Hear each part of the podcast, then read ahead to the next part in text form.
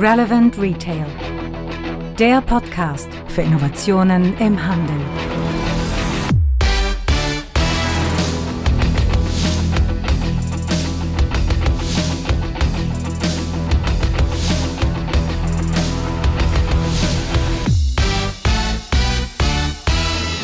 Ja, und da ist sie nun, die Folge 51 unseres Retail Innovation Radios. Mein Name ist Frank Rehme und ich kümmere mich seit vielen Jahren um Innovationen im Handel. Aber verschwenden wir nicht viel Zeit, sondern fangen wir mal mit unseren Themen an. Und die sind heute ganz besonders fancy, kann ich echt nur sagen. So eine Folge habe ich in der Zeit, in der ich Podcasts mache, noch nicht gehabt. Viele Informationen, viele Innovationen und vor allen Dingen einiges an Action, das in der Branche da passiert. Aber los geht's. Welche Themen haben wir? Fangen wir mal an.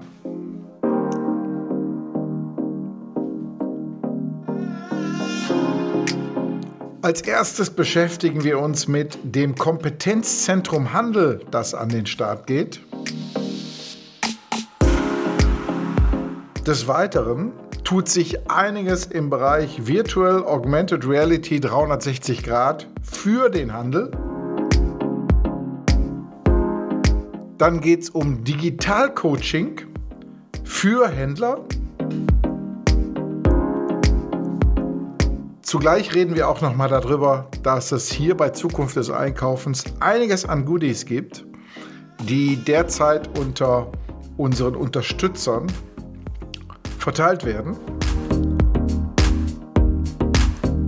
Ja, und wie immer zum Schluss ein Interview, diesmal hochinteressant, mit Achim Schneider, Global Head SAP Retail Business Unit, der uns über das Thema KI im Handel Auskunft gibt.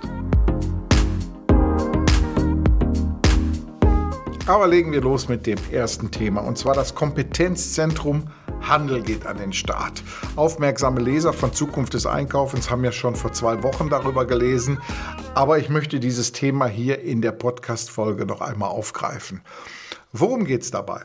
Also, die Große Koalition hat vereinbart, dass das Thema Handel einen ganz besonderen Fokus verdient und deshalb im Koalitionsvertrag auch fest verbrieft, dass die Gründung eines Kompetenzzentrums Handel für diese Legislaturperiode angestrebt wird. Das Thema ist äh, letztes Jahr im Sommer announced worden und ist jetzt seit 1.7. an den Start. So, worum geht es da letztendlich? Es geht erstmal darum, dass man für die Zielgruppe kleine bis mittlere Händler, und das sind die gleichen, die wir ja auch hier in unserem Podcast immer wieder in den Fokus nehmen, dass man für diese Zielgruppen konkrete Antworten auf ihre Fragen bereithält. Wie zum Beispiel, wie tickt der Kunde heute und in Zukunft, über welche Kanäle sind die Kunden am besten zu erreichen, wie kann ich zum Beispiel CRM richtig spielen, was bedeutet das neue Kassengesetz ab 01.01.2020 für mich, Warenwirtschaftssystem, warum brauche ich überhaupt eins, welches ist denn das Richtige dafür, ähm, was kann man beim Thema Retourenmanagement, wenn ich den E-Commerce mache, am besten äh, organisieren. Bezahlprozesse, auch immer ein großes Thema im Handel. Was ist der beste Bezahlprozess und vor allen Dingen, welche Bezahllösung für mich die beste? Ja, muss ich unbedingt einen Online-Shop haben? Selbst solche Basic-Themen werden da behandelt. Und wie kann ich mich als Händler in Hinblick auf immer wieder neue Anforderungen der Kunden und vor allen Dingen den Herausforderungen von oft verwaisten Innenstädten komplett neu erfinden. Ja, wir unterstützen auch das Kompetenzzentrum mit allen Kräften. Äh, personell, aber auch inhaltlich versuchen wir möglichst viel dort reinzugeben, um genau die Zielgruppe dementsprechend auch äh, zu befriedigen. Und wie wird das Ganze jetzt gemacht? So, da werden ganz viele Vortrags- und Multiplikationstermine gemacht. Das heißt, man kann sich an das Kompetenzzentrum wenden. Und wenn man eine kleine Händlergemeinschaft ist oder äh, eine IHK, die sich um das Thema Handel in einem bestimmten Ort kümmert, kann man Abendveranstaltungen organisieren und ein Vertreter des Kompetenzzentrums wird dorthin kommen und wird dementsprechend die Menschen, die dort mit dem Wissensdurst hingekommen sind, dementsprechend auch informieren. Es wird äh, Unternehmenssprechstunden geben und als Highlight gibt es ein sogenanntes Digitalmobil. Das Digitalmobil fährt durch Deutschland. Man muss sich das so vorstellen, dass da so eine Art Sprinter ist. Der trägt in sich einige Demonstratoren, so ähnlich wie wir das auch in der Whitebox in der Future City Langenfeld haben. Und diese Demonstratoren sind dann praktisch äh, Digitalisierung am Point of Sale äh, on the go. Die fahren durch Deutschland und zeigen den Leuten, welche Möglichkeiten die eigentlich haben, die ersten Schritte in Richtung Digitalisierung auch zu gehen. Des Weiteren gibt es auch viel Lernmaterial in Form von Podcasts. Relevant Retail ist ja auch so ein Format, das eigentlich genau aufklären soll, in welche Richtung man die Zukunft beschreiten kann. Solche Formate gibt es dann auch vom Kompetenzzentrum Handel. Es wird Webinare geben, White Paper, Checklisten, alles Mögliche, was man braucht, um sich richtig aufzustellen und vor allen Dingen auch entscheidungskompetent zu sein, in welche Richtung man sich als Händler zukünftig bewegen muss. Alle Informationen dazu findet ihr natürlich in den Show Notes. Ich habe wirklich alles dazu zusammengepackt, weil, wie gesagt, ist auch eine Geschichte, die mich selbst sehr stark berührt, weil ich da sehr äh, involviert bin in diesem ganzen Thema. Ihr findet das Faktenblatt, ihr findet die Details, die Links zur Webseite, die, ich warne auch so ein bisschen davor, gerade noch in der Entwicklung ist. Es ist momentan nicht mehr als eigentlich eine Visitenkarte. Die richtige Webseite, die wird gerade noch gebaut. Ihr wisst selber, wenn man so ein Thema neu angeht, braucht man seine Zeit, bis man so eine Webseite sauber stehen hat. Und ähm, also keine zu hohen Erwartungen. Die werden erst in wahrscheinlich acht Wochen ungefähr befriedigt werden. So lange braucht man dafür. Aber wie gesagt, auch in den Shownotes findet ihr eigentlich alles dazu und ihr könnt euch jetzt schon melden. Die Telefonnummern, E-Mail-Adressen und so weiter stehen auch letztendlich damit drin. Wir freuen uns, wenn ihr uns kontaktiert, denn genau diese Themen, die wir bei Zukunft des Einkaufens ja schon lange letztendlich auch angehen, kleine mittelständische Händler in die richtige Richtung zu bringen, das findet man dann dort noch konzentrierter. Und die Partner, die letztendlich da drin sind in diesem Konsortium, die, ja, könnte man schon fast sagen, die strotzen so vor Kompetenz. Da ist einmal natürlich der Konsortialführer der Handelsverband Deutschland. Dann ist das Institut für Handelsforschung aus Köln ist mit dabei und auch aus Köln das EHI, das mit seinem Partner GS1 Germany ja auch äh, mit dem POS Live in Köln ein wunderbares Lab besitzt. Ja, und die EB Research aus Regensburg, die ja im ganzen Handels- und Bezahlumfeld schon seit vielen, vielen Jahren interessante Studien und Arbeiten veröffentlicht hat. Als Standorte, wo man sich vor Ort informieren kann über Innovation im Handel, ist natürlich einmal das größte die Future City Langenfeld mit der Whitebox, in der ja schon seit mittlerweile fast zwei Jahren äh, Handel und Digitalisierung im Handel fühlbar und erlebbar dargestellt ist. Dann gibt es noch Demonstratoren bei der GS1 in Köln, also auch nicht weit weg von Langenfeld, in dem der sogenannte POS Live aufzeigt, wie Handel in ferner Zukunft funktionieren kann. Und dann gibt es in Regensburg und Berlin gibt es dementsprechend zukünftig auch noch Showrooms, in denen dann solche Dinge auch anfassbar gemacht werden können. Also kommt vorbei, entweder bei den Standorten, die ich gerade genannt habe, Webseite, auf jeden Fall gerne kontaktieren. Und es steht einiges zur Verfügung, was in Zukunft dann von den Händlern abgerufen werden kann.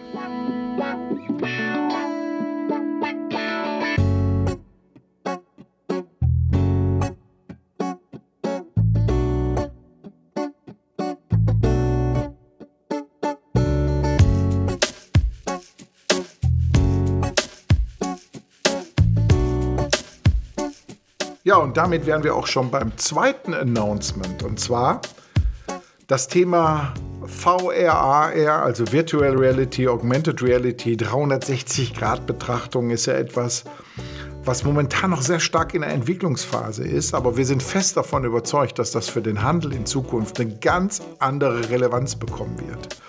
Nicht so sehr, dass Handel dann auf einmal nur noch mit einer VR-Brille funktionieren wird, überhaupt nicht, sondern dass die Inspiration, die Impulssetzung für Bedürfnisse, die hinterher im stationären Handel dann befriedigt werden, über diese Themen, äh, über diese Technologien dann letztendlich getriggert werden. Und dazu wurde in der Future City Langenfeld jetzt das sogenannte Digital Reality Kompetenzzentrum für Retail ins Leben gerufen. Da sind Unternehmen, die sich speziell mit dieser Technologie für den Handel beschäftigen, tun sich dort zusammen und ähm, entwickeln dort Best Practices, Anwendungsfälle für Händler, in denen die dann Kunden über diesen Kanal für ihr Format begeistern können. Bis Partner ist einmal die Firma Seven Space. Seven Space hat den größten Freewalk, VR Freewalk in Europa. Äh, und auch in Langenfeld, eine über 400 Quadratmeter große Fläche. Und das äh, EECC, das European EPC Competence Center, die mit dem Holodeck in Langenfeld seit über einem Jahr schon zeigen, wie mit einer 360-Grad-Technologie Handel der Zukunft überhaupt stattfinden kann. So, und wir haben uns gesagt, Mensch, wir haben solche Experten da jetzt an einem Ort sitzen. Das schreit ja eigentlich danach, dass Langenfeld jetzt auf einmal die Zentrale in Deutschland für digitale Realität wird. Und das ist jetzt gegründet worden. Ich habe hier in den Shownotes auch nochmal die Artikel dahinter verlinkt und natürlich auch die Informationen auf der Webseite. Wer sich mit solchen Themen beschäftigt, soll sich einfach bei uns melden. Wir packen das dann mit in dieses Kompetenzzentrum rein, weil wir möchten eigentlich dort alle Kompetenzen, die in Deutschland vorhanden sind, für dieses Thema VRAR für Retail letztendlich bündeln. Einen konkreten Anwendungsfall, der ist auch schon entwickelt worden, und zwar ähm, mit einem Baumarktformat. Die DIY-Branche hat ja auch ein Problem in Richtung Digitalisierung, große Schritte zu machen.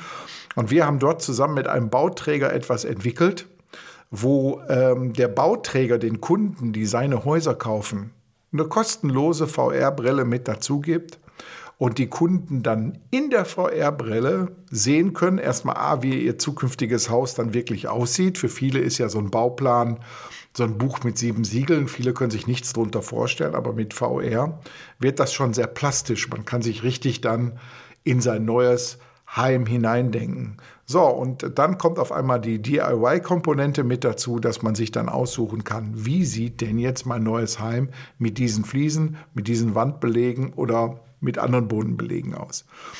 So, und das wird ja gerade entwickelt. Für uns natürlich ein Riesenthema, weil da sind so viele Stakeholder dabei, die dabei gewinnen können. Und das ist das, was dort jetzt gerade umgesetzt wird.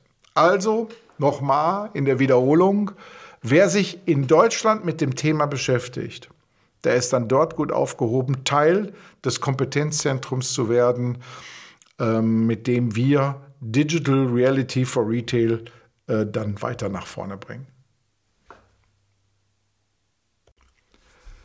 Ja, und dann gibt es noch ein interessantes Thema für die, die sich mit Digitalisierung im Handel auch weiter sehr intensiv beschäftigen wollen und vielleicht auf der Suche nach einem neuen Job sind, hat der Handelsverband Nordrhein-Westfalen jetzt das Projekt Digitalcoach aufgelegt. Und zwar in einem Zeitraum von drei Jahren wird vom Ministerium für Wirtschaft, Innovation, Digitalisierung und Energie des Landes Nordrhein-Westfalen das Modellprojekt des Digitalcoaches gefördert. Vier Digitalcoaches sollen in ausgewählten Geschäftsstellen der Handelsverbände Düsseldorf, Köln, Dortmund und Bielefeld Einzelhändler bei der Orientierung und praktischen Umsetzung in der digitalen Welt unterstützen und gleichzeitig die lokale Vernetzung von Handel und handelsunterstützenden Dienstleistern zielgerichtet und effektiv fördern. Das ist die Geschichte, die ich hochgradig interessant finde, denn dieses Thema Digitalcoach, ähm, Digital Scout und solche Sachen alle ist in vielen Städten derzeit ein Thema. Wie können wir Händler an die Hand nehmen und denen genau aufzeigen, in welche Richtung die laufen? Ist auch eine Aufgabe, die sehr eng zukünftig sicherlich äh, in Kooperation mit dem Kompetenzzentrum Handel funktionieren wird. Und äh, dazu brauchen wir Leute, die sich in dem Job wirklich verwirklichen wollen. Und äh, die Aufgabenstellung ist, dass man aktiv und motivierend erstmal natürlich auf die Einzelhandelsunternehmer und die Dienstleister zugeht. Dann muss man lokale Best-Practice-Ansätze erfolgreicher Digitalisierung ja erstmal identifizieren und dann natürlich auch anschließend äh, multiplizieren. Ja, die Zutrittsschwellen ähm, identifizieren und natürlich auch Ansätze für den Abbau dieser Zutrittsschwellen, gerade für die kleinen und mittelständischen Unternehmen zu entwickeln, vernetzen, Wissenstransfer, ähm, auch die Reifegrade verschiedener Lösungsansätze zu identifizieren und zu bewerten und äh, Lösungsansätze äh, mit einschlägigen Dienstleistern und Handelsunternehmen zu vernetzen. Also eine sehr spannende Aufgabe, muss ich wirklich sagen. Man ist da wirklich on top of the edge unterwegs und muss viele Dinge, die eigentlich Raketentechnologie sind, so übersetzen, dass auch ein Tretrollerfahrer, der eigentlich ein Fahrrad braucht, das Ganze verstehen kann. Äh, ich habe in den Shownotes nochmal alles reingestellt ähm, mit den Informationen genau, was dort gefragt ist. Wo man sich da melden kann, findet man dann direkt in den Show Notes.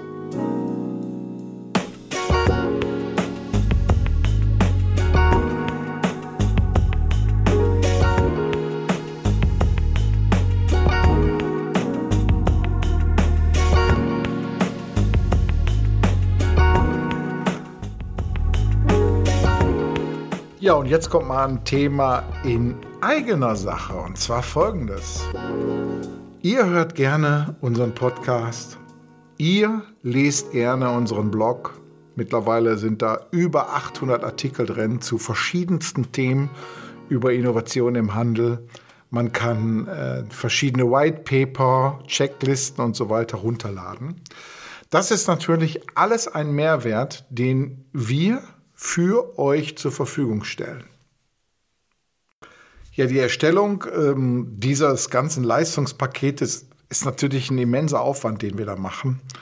Und ähm, wir haben jetzt gesagt, okay, komm, wir wollen den Leuten, die sagen, Mensch, für diese Leistung bin ich gerne bereit, etwas zu geben, haben wir sogenannte Unterstützerpakete zur Verfügung gestellt. Und zwar arbeiten wir da zusammen mit Steady. Und äh, in Steady kann man entsprechende Unterstützerpakete dann auch buchen. Ab 5 Euro pro Monat geht es da los. Aber wir haben uns gedacht, Mensch, wer uns hier unterstützt, den können wir auch ein paar Goodies zukommen lassen. Und was bedeutet das jetzt konkret? Geht mal auf die Webseite. Da gibt es eine Kategorie Unterstützer und darunter findet man dann die Schatzkiste. Und in der Schatzkiste sind alles die Dinge drin, die wir unter unseren Unterstützern immer wieder verlosen. Ich sag mal so, White Paper zu sechs Erfolgsfaktoren für mehr Einkaufsatmosphäre, ein 500 Euro Catering-Gutschein im Popeye Village auf der Euroshop 2020, wer da also ausstellen will, ist dort recht gut aufgehoben. Ja, dann äh, den Zukunft des Einkaufstalks jeweils über eine Stunde wird man dann im Web uns direkt erreichen für unsere Unterstützer. Das ist aber etwas, was wir nicht verlosen, sondern das steht allen Unterstützern zur Verfügung, die dann mit uns zusammen über ihre Themen sprechen können und unsere Expertenmeinung zu bestimmten Dingen dann einholen können. Beispiel noch, wir haben auch Bücher im Portfolio wie zum Beispiel den Retail Report 2020, eine Studie vom Zukunftsinstitut, das Buch Schaufenster als Spiegel der Geschäfte, Future Products auch vom Zukunftsinstitut und noch einiges an Studien äh, und Büchern über Digitalisierung im Handel. Schaut mal in die Schatzkiste rein und da seht ihr dann auch, dass sich die Unterstützung von Zukunft des Einkaufens durchaus auch lohnt. Werdet Unterstützer und profitiert natürlich dann von diesen Goodies, über die ich gerade gesprochen habe. Da kommt natürlich immer wieder etwas Neues dazu, Augen aufhalten, immer mal wieder in die Schatzkiste reinschauen. Da ist mittlerweile einiges drin.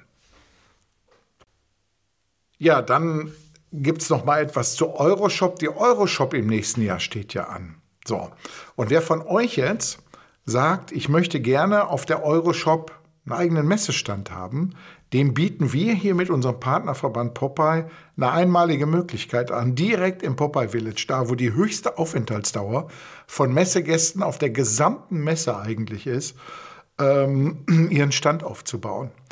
Wir haben dort ein Kontingent von Standflächen, die wir für unsere Podcast-Hörer beziehungsweise auch für die Mitglieder des Popeye-Verbandes zur Verfügung stellen und würde mich freuen, wenn wir uns dann dort auf der Messe treffen würden. Ihr mit eurem Stand, wir sind eh da. Und dass man vielleicht bei einer Aftershow-Party das eine oder andere Gläschen Wein miteinander trinkt. So, aber kommen wir jetzt zum zweiten Schwerpunktthema des Tages und zwar künstliche Intelligenz im Handel. Und das verbinden wir jetzt gleich mal mit einem Griff in unsere Schatzkiste. Und zwar haben wir in unserer Schatzkiste die Bücher Künstliche Intelligenz im Handel Teil 1 und Teil 2. Und diese beiden Bücher verlosen wir jetzt unter unseren Unterstützern nach dieser Folge direkt. Und was muss man jetzt dafür tun? Ganz einfach. Unterstützer, die sich für diese Bücher interessieren, schreiben uns einfach eine E-Mail an info@zukunftdeseinkaufens.de und im Betreff ganz einfach schreiben KI im Handel. Dann sollte eine Signatur drin sein, damit wir wissen, an wen wir das Ganze schicken können und schon verlosen wir dann die Bücher. Die Gewinnerin, der Gewinner wird natürlich dann auch informiert und wir freuen uns auf möglichst viele Interessenten für dieses Thema. Immer her mit euren E-Mails. So, und da wir bei dem Thema KI im Handel ja jetzt schon mal sind, folgt jetzt auch unser Interview mit Achim Schneider von der SAP. Achim Schneider von der SAP arbeitet seit vielen, vielen Jahren im Bereich Retail Innovation, hat auch damals schon die Metro Future Stores mit begleitet und hat jetzt das Thema KI ganz besonders in den Vordergrund gestellt. Ich würde sagen, bevor wir jetzt lange erzählen, Band ab und wir hören jetzt Achim Schneider im Interview. Ja, Relevant Retail, heute im Gespräch mit Achim Schneider von der SAP. Hallo Achim, grüß dich. Hallo Frank, guten Tag. Ja, Achim, stell dich doch unseren Hörern einmal vor. Ja, äh, hallo erstmal. Mein Name ist Achim Schneider. Ich ähm, leite die sogenannte Industry Business Unit Retail. Das ist die ähm, Abteilung für den Handel bei der SAP, die verantwortlich ist für die Strategie des Handels ähm, im Rahmen der SAP-Entwicklungen, aber auch für ähm, das Go-to-Market, für das Ausrollen unserer Lösungen und Szenarien in die einzelnen Länder hin zum Kunden mit äh, zusätzlichem, ich sag mal, Enablement oder Knowledge Transfer an die Ecosystems, an die Berater, an die Partnerfirmen, aber letztendlich auch an den Kunden. Wir sind international aufgestellt und äh, unsere Expertise nach im Schnitt 20 Jahre SAP Retail-Zugehörigkeit von den Kolleginnen und Kollegen äh, geht entlang der Value Chain eines typischen Händlers, also angefangen mit Analysen über Planungen hin zum Sourcing, zum Einkauf, über die Supply Chain bis hin zum Verkauf und decken dort auch die vertikalen Themen, die gerade in der heutigen Zeit, wo es um Omnichannel geht, in all diesen Bereichen ab. Wunderbar. Wir, kurze Info an die Hörer. Wir haben gerade im, im Vorgespräch auch schon festgestellt, dass wir eine gemeinsame Historie hatten aus der Zeit der Metro Future Stores 2003 und 2008. Ja, SAP ähm, in dem Bereich ja momentan auch ein Vorreiter. KI ist ja unser Thema heute. Ähm, erste Frage, weil ich immer wieder feststelle in Gesprächen, dass jeder eine eigene Definition von KI mittlerweile hat. Was versteht ihr unter KI oder AI oder Deep Learning, je nachdem, wie man es nennen will? Also die KI, die künstliche Intelligenz oder die Artificial Intelligence, wie es äh, gemeinerhand auch genannt wird, ist ein Thema, was wir im, gerade im Handel ähm, nicht mehr wegweisen können.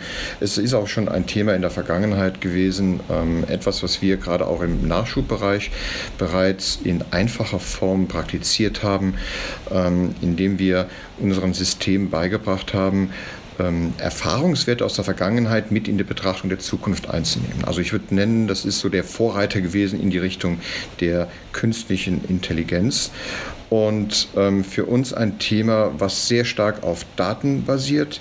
Das heißt, wir müssen in der Lage sein, Daten sammeln zu können, aber im Vorfeld auch richtig filtern zu können, um dann daraus die entsprechenden Ableitungen zu ziehen und unserem System zu sagen, okay, auf welcher Basis wird dann, sag ich mal, gelernt um die Zukunft noch besser vorauszuschauen. Wenn ich jetzt in der heutigen Zeit im Handel rund um das Thema Custom Experience oder Shopping Experience oder das die, die Einkaufserfahrung rede, dann ähm, ist es für den Händler sehr wichtig, dass er das unter Umständen nicht unter Umständen, dass er das voraussagen kann, dass er dem Endkunden quasi schon sagen kann, bevor der Endkunde es weiß, was denn sein Bedarf für morgen ist.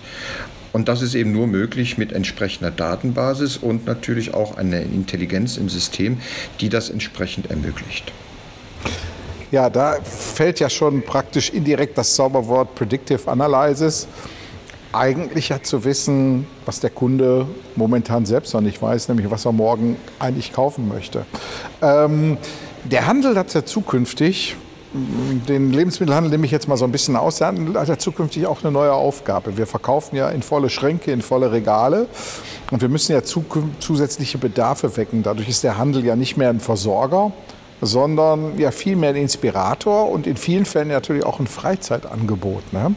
Und genau auf diese Inspiration kommt es ja an, den Kunden ein Bedürfnis irgendwo ja, geben zu können, was er momentan ja noch gar nicht hat. Ne? Wie sehen solche Szenarien denn konkret aus, wenn ich jetzt der Händler bin und ich sage, Mensch, Achim, was kann ich denn jetzt konkret schon umsetzen? Was ist eigentlich schon fertig im Portfolio? Was würdest du da antworten? Gut, fertig haben wir schon viele Lösungen in diese Richtung. Ob das jetzt mit einem normalen Kunden-Loyalty ähm, oder Customer-Loyalty-System anfängt, in dem ich die, die Kundenstamminformationen sammle und auch die Einkaufs- oder die, die, die Verkaufsdaten äh, sammle an den Kunden, um daraus ähm, auch, sag ich mal, Loyalty ableiten zu können, um auch Kaufverhalten heraus erkennen zu können. Also es ist so, dass es da schon sehr viel gibt. Ähm, und aber wie gesagt, wenn ich jetzt auf die, auf die Trends im Markt äh, schaue und wenn ich mir dort ableitend die Prioritäten ziehe, die wir uns auch gesetzt haben für unsere Strategie, dann rede ich am Ende nicht nur über Customer Centricity oder der Kunde im, im Center des Universums, sondern ich rede auch über Service the Segment of One, wie wir es so schön nennen. Also sprich, dass ich in der Lage bin als Händler, die die Kundenbedürfnisse in einer personalisierten Art ähm, ähm, fulfillen zu können. Das heißt, dass ich wirklich in der Lage bin, auch eine personalisierte Promotion anzusteuern, dass ich auch eine, wie du eben schön sagtest, dieses Predictive Analytics auf einen einzelnen Kunden beziehen kann, nicht immer nur auf alle Kunden, ähm, dass ich daraus dann auch ähm, dem Kunden die beste Einkaufsexperience oder Shopping Experience geben kann, ob das jetzt die Promotion ist, ob das, das ist für mich ein ganz wesentlicher Punkt, auch die Unterstützung ist ähm, durch den Mitarbeiter im Store, dass er diese Inspiration, dieses Einkaufserlebnis auch wirklich erfahren kann. Mhm. Und dazu also, gehören meiner Meinung nach eben sehr viele Daten, die aber dann im Hintergrund bereitgestellt werden müssen. Mhm. Also ist ja eigentlich dann so eine 360-Grad-Sichtweise nicht nur auf den Kunden, sondern einen, das wäre nur eine 180-Grad-Sicht, sondern auch, wie kann ich das, was der Store letztendlich an Infrastruktur bzw. auch Informationen zur Verfügung stellt, dem äh, zur Verfügung geben. Jetzt haben wir ja, genau. ähm, jetzt haben wir ja vor elf Jahren schon die ersten Mobile Commerce Szenarien gemacht und ein großes Thema war ja dabei, wie können wir mit dem Smartphone, was damals noch nicht Apple iPhone hieß, äh, in der Zeit, äh, wie können wir da den Kunden letztendlich dazu aktivieren? Durch eine individuelle Ansprache. Damals waren wir noch nicht wirklich weit, muss ich sagen. Sind wir an der Ecke schon weitergekommen, dieses Thema Losgröße 1 im Dialogmarketing, dass ich wirklich jedem Kunden eine individuelle Ansprache geben kann? Ja, also da sind wir wesentlich weiter als vor elf Jahren. Ähm, das Thema Mobile Commerce oder E-Commerce in der damaligen Zeit ist ja sehr fokussiert gewesen auf, ich als Kunde bin in der Lage, mobil über eine E-Commerce-Plattform was zu bestellen und zu beschaffen. Ähm, wenn ich heutige Welt betrachte und unsere großen Anbieter, die wir haben im E-Commerce-Bereich, dann besteht die Stärke derer Händler eben auch darin, dass sie die Informationen und die Daten des Kunden haben. Das heißt, weil ich Owner der Kundendaten bin, bin ich auch in der Lage, bestmöglich den einzelnen Kunden zu bedienen. Ich meine, das erfährst du ja heute auch, wenn du auf eine, auf eine Webseite gehst, eine Bestellung ähm, dort machst oder auch nur nach Produkten suchst, wirst du, wenn du eine andere Webseite ähm, kurz danach besuchst, die Produkte, die du auf der vorherigen Seite gesehen hast, dort auch wieder als Recommendations angezeigt bekommen. Das heißt also, diese Form dieser Personalisierung ist im E-Commerce definitiv vorhanden, aber auch nur deswegen, weil die Daten bezogen auf den User, bezogen auf das Gerät, was er nutzt, einfach vorhanden sind. Mhm. Ähm, Klar.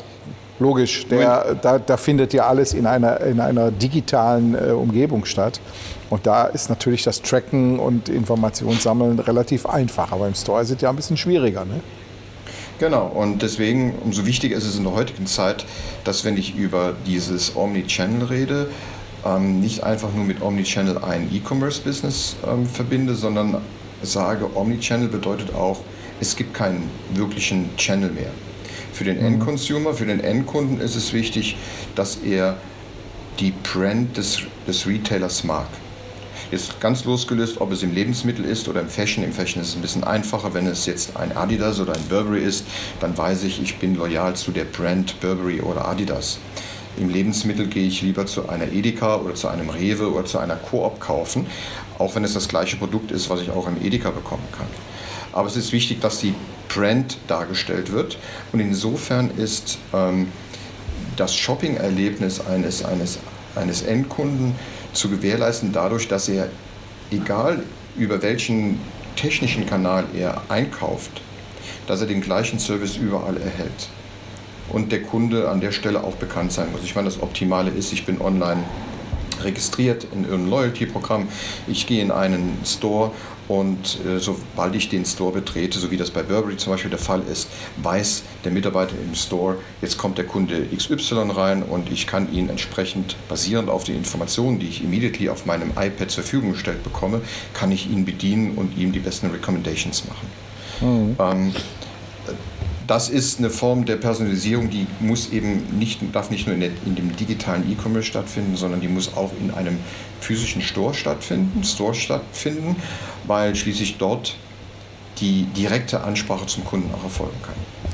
Das, das bedingt ja aber auch bei euren Kunden, sprich dem Händler, ein dramatisches Umdenken im Kopf hinzukriegen. Einmal natürlich dieses Thema ähm, Datentöpfe vorzuhalten und zu analysieren, aber auch das Personal dementsprechend auch zur Nutzung dieser Möglichkeiten zu ermutigen bzw. auch zu ertüchtigen. Ich weiß noch genau, hier mein alter Arbeitgeber, die Metro, wir hatten das größte äh, Data Warehouse im europäischen Handel, weil im Cash-and-Carry-Bereich war jeder Kunde bekannt. Also jeder hatte, da kommt man nur mit Kundenkarte rein. Wir wussten alles über den Kunden. Aber wir waren nicht in der Lage, daraus die richtigen Schlüsse zu ziehen über viele Jahre, weil uns ja das, was man heutzutage vielleicht Data Scientists nennt, eigentlich an Personal auch gefehlt hat. Also jemand, der äh, die, die, die Mittel der, der Mathematik, äh, Stochastik, Statistik, äh, der das Thema Datenmodellierung und natürlich das Business gut kennt. Also die drei Elemente in einem Team oder in einer Person äh, bestenfalls sogar vereint hat. Äh, was bedeutet das für eure Kunden? Wie müssen die sich aufstellen? Müssen die irgendwo ähm, jetzt an den Stellen umdenken, beziehungsweise auch an anderen Sorten von Personal denken? Also alle diese Trends, alle diese Transformationen, die momentan stattfinden, die bedarfen einer, eines großen Change Managements bei einem Retailer. Die Prozesse, sag ich mal, von vor zehn Jahren oder von vor 20 Jahren sind in so einer Form heute nicht mehr valide. Ich meine, stell dir einfach nur den Fall vor, du machst eine Online-Bestellung und in der Bestellung sagst du, ich möchte es gern in dem Store meiner Wahl abholen. Wie kann ich jetzt als Retailer gewährleisten, dass das Produkt auch genau in dem Store verfügbar ist? Also ich muss zum einen die ganz normale Frage beantworten können, ist Bestand vorhanden? Oder das andere Szenario, ich bin mit einem Produkt unzufrieden und gebe es einfach irgendwo ab. Und zwar bei dem Namen des Händlers. Das kann jetzt ein Franchise sein, das kann ein eigener Store sein, das kann ein, ein anderer Mieter sein. Das weiß ich nicht. Nun, jetzt habe ich das Produkt online bestellt, ich gebe es irgendwo ab. Und wie wird das im Hintergrund gehandelt? Also es ist nicht nur, dass ich jetzt in, am Frontend in der Lage bin, den Kunden äh, zu adressieren. Richtiges Fulfillment oder richtige Experience kann ich erst gewährleisten, wenn auch die, das Fulfillment funktioniert, wenn meine Supply Chain end-to-end -End integriert und auch digitalisiert wird. Und wie gesagt, um all das zu ermöglichen, benötige ich auch massive Änderungen meiner Prozessabläufe im Unternehmen. Es hängt auch damit ja. an, dass der Mitarbeiter im Store nicht mehr nur der Regaleinräumer sein wird, sondern der Mitarbeiter im Store wird auch der Servicepartner sein für den Endkunden. Das heißt, er muss auch die einfache Frage beantworten können, ist das Produkt noch vorhanden? Wenn nicht bei mir, wo kannst du es denn erwerben? Und das sind Dinge, mhm. die heute eben nur durch entsprechende Daten, die ich meine, wie früher bei der Metro natürlich auf einem riesen Database, ähm, aber heute in einer anderen Form verfügbar sind, dass diese Daten aber nicht verfügbar sind basierend auf gestrigen Batches, die gelaufen sind, sondern in Realtime. Und dabei spreche ich wirklich von richtiger Realtime, weil letztendlich kann ich schlecht sagen, das Produkt ist da. Parallel hatten andere die Order schon gesetzt und das Produkt ist wieder weg. Hm. Also muss es passen. Ja, also auch eine große Herausforderung für die Händler. Wenn, wenn wir kommen jetzt so langsam hier auch zum Ende unseres kurzen Interviews. Wenn du jetzt ähm, den Händler einen Tipp geben müsstest, die jetzt unser Interview gehört haben und sagen, Mensch, in die Richtung müssen wir starten, wir sehen, das ist die Zukunft und äh, da, wer als erster dabei ist, hat als erster natürlich auch die Benefits. Mit welchen ersten Schritten läuft man da am besten los? Ähm, ja, auch da gibt es keine 100% goldene Regel. Allerdings, und das ist auch ähm, unser, unser Key Message, was wir, was wir nach außen tragen, auch basierend auf diesen Prioritäten, die ich gestern angesprochen habe. Ähm, in der heutigen Welt, davon bin ich überzeugt, ist es wichtig, dass ein Retailer eine stabile, einen stabilen Core hat. Wir nennen ihn den Digital Core.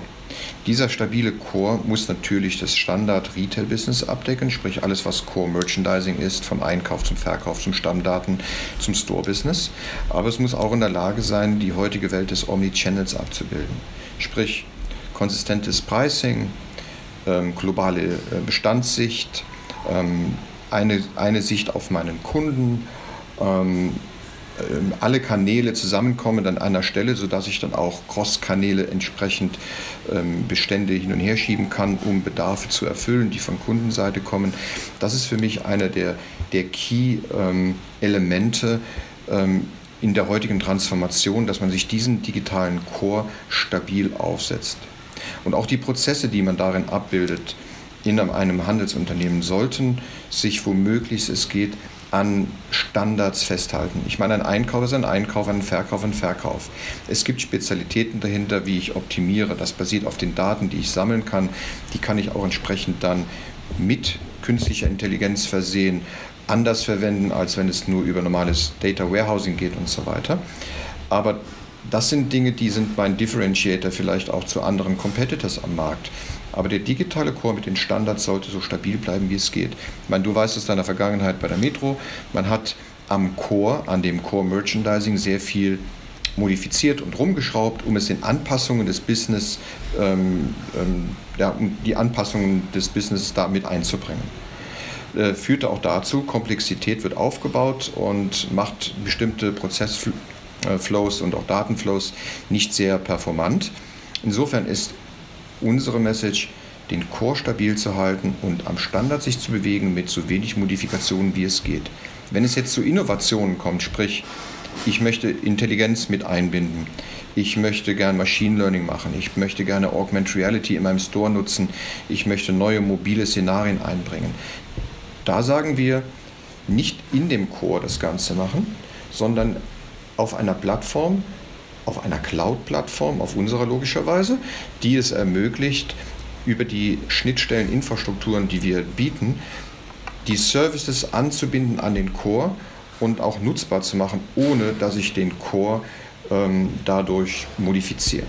Das führt am Ende ja. einfach dazu, wenn ich es vergleiche mit der heutigen Welt, ein Investment, ein System am Laufen zu halten, ist sehr hoch und das Investment für richtige Innovation ist dadurch recht klein, weil mein Budget eben nur beschränkt ist. Die Zukunft soll sein, den Core stabil zu halten, die Maintenance so low wie möglich, aber das Investment in richtige Innovation zu stecken, um am Ende Custom Experience zu gewährleisten. Ja, also kann ich auch unterstreichen, ist auch meine Erfahrung. Wenn man im Core relativ fluid ist, hat man auch ein Problem, konsistente Daten letztendlich auch hinzukriegen und damit sind viele Szenarien möglich. Ja, Achim, schönen Dank. Ähm, wenn irgendwelche Themen noch sind, kannst dich ruhig mal bei uns melden, wenn es etwas Neues gibt. Unsere Hörer sind immer darauf, daran interessiert, immer wieder mit neuen Themen äh, versorgt zu werden. Ja, ansonsten wünsche ich dir noch einen schönen Tag. Ist ja tolles Wetter heute. Ne? Genau, Frank, vielen Dank und das werde ich definitiv machen. Ich melde mich sehr gerne nochmal, um noch einen anderen Blog äh, mit rüberzubringen, weil ich denke, nur wenn man diese Themen auch nach außen hin trägt, bekommen sie die Awareness, die nötig sind. Und ich wünsche dir auch noch einen schönen Tag und ja, bis demnächst. Danke. Bis demnächst. Ciao. Tschüss. Ja, so viel zum Thema SAP und künstliche Intelligenz. Und man sieht, wenn man die Basics dafür nicht im Griff hat, braucht man mit vielen Themen gar nicht anzufangen. Und da sind wir auch wieder sehr stark beim Thema Standardisierung. So, nochmal mein Aufruf an unsere Unterstützer. Schreibt uns eine E-Mail, wenn ihr die Bücher gewinnen wollt. KI im Handel Teil 1 und 2. Wir freuen uns auf eure Zuschriften. Das war die Woche in unserer Folge 51 des Relevant Retail Podcast und bis zum nächsten Mal.